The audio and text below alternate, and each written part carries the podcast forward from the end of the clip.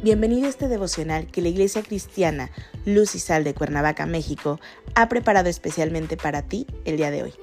Te animo a que prepares tu corazón y lo dispongas a escuchar la palabra que hoy Dios tiene preparada para ti. ¿Listo? Vamos a comenzar.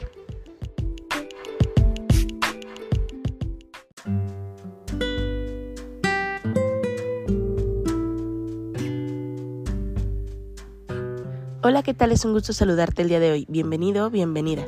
Recuerda que nos encontramos en nuestra serie devocional Fortaleza en la debilidad, que la Iglesia Cristiana Luz y Sal de Cuernavaca, México, ha preparado especialmente para ti el día de hoy.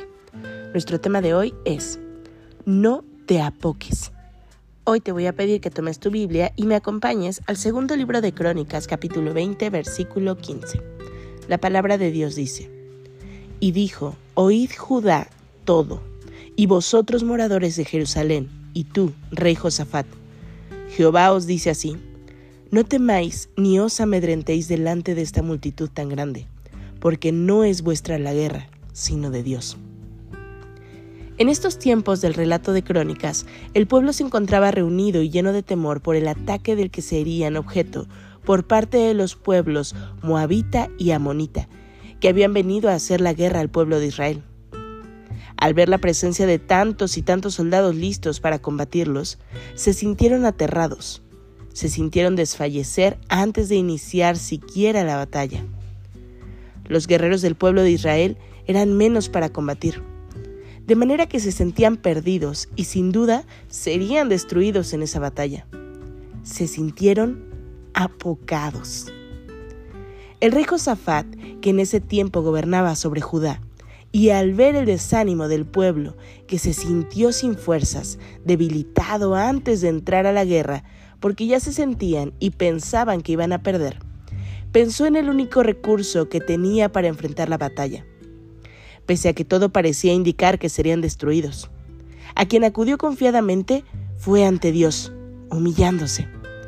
Pero no lo hizo solo, sino que junto con todo el pueblo acudieron a clamar y pedir a Dios para que él fuera su fuerza. Convocó al pueblo a ayuno y clamó a gran voz. No se excluyó a nadie de este ayuno y clamor.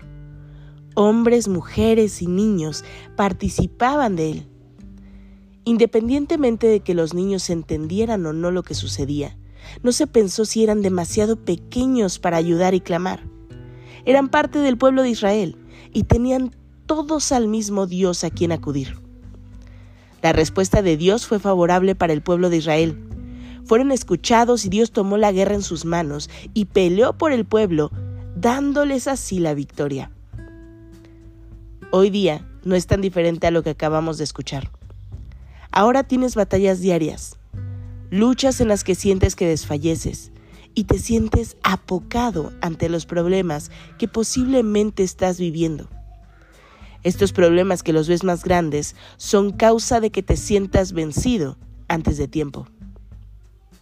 Acude a Dios y humíllate delante de Él. Presenta tus miedos, tus debilidades, aún tus dudas y comprueba lo que puede hacer el Señor en tu vida. Tus dificultades financieras, de trabajo, relaciones familiares rotas. Preséntate junto con tu pueblo, que son tu esposa, tu esposo y tus hijos ayunen, clamen al Señor.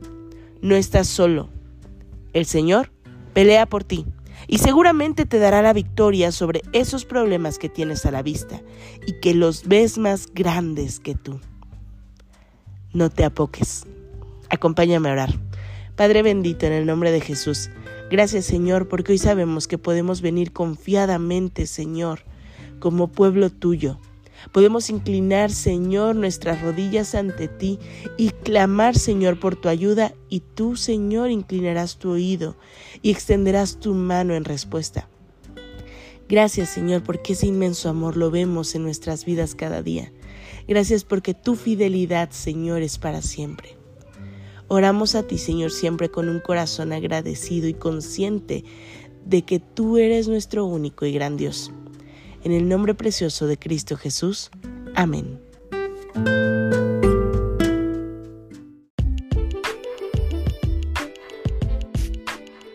ha sido un placer compartir contigo la palabra el día de hoy.